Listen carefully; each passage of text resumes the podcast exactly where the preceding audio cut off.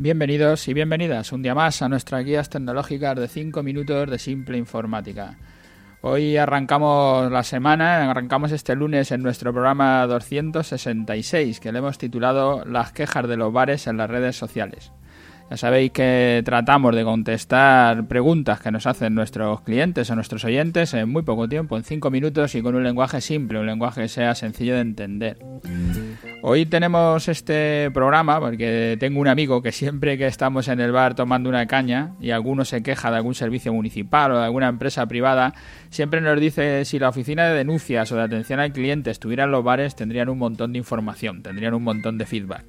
La verdad es que no solemos quejarnos en, los estamentos adecuados, solo nos quejamos con los que tenemos alrededor y es un problema para que porque las empresas no van a poder atender todas esas quejas, no van a poder saber qué es lo que piensa el usuario de ellas.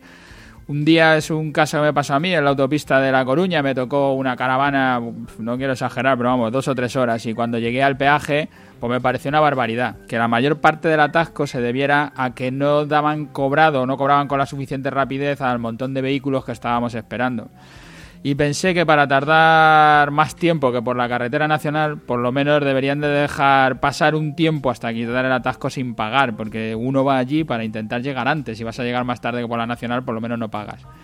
Y se lo dije al que estaba cobrando. Me dijo que yo trabajo aquí y las quejas allí en la oficina. Estaba tan cabreado que me acerqué a la oficina a poner la reclamación.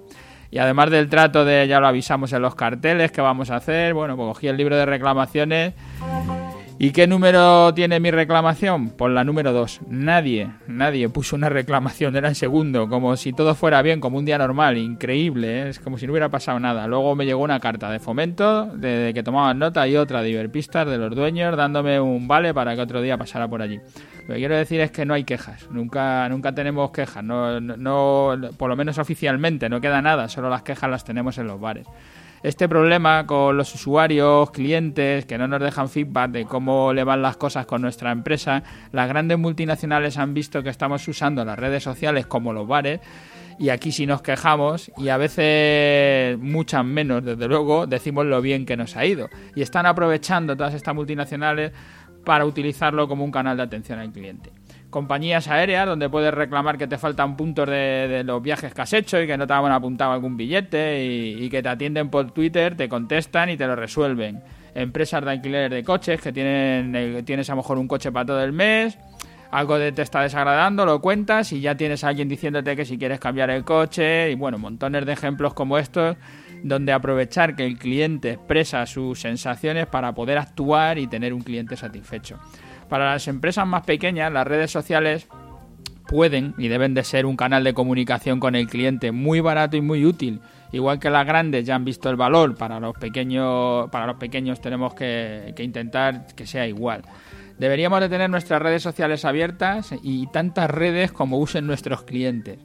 Quiero decir que tendrás que utilizar Facebook, tendrás que utilizar Twitter, tendrás que utilizar LinkedIn, tendrás que utilizar Instagram, tantas redes como redes tengan nuestros clientes. Y aunque no las utilicemos para promocionar nuestros artículos o nuestros contenidos, no, no la vamos a utilizar como el sitio donde intentas que se te vea, sí que podemos tener los perfiles personales donde, donde busquemos la amistad o sigamos, en el caso de los Twitter o depende de cada una de las redes, o sigamos a nuestros clientes y les iremos conociendo mejor. Eso seguro, porque vamos a ver qué cosas le gustan, cuáles no, siempre que te acepten o si le puedes seguir si tienen Twitter o lo que sea.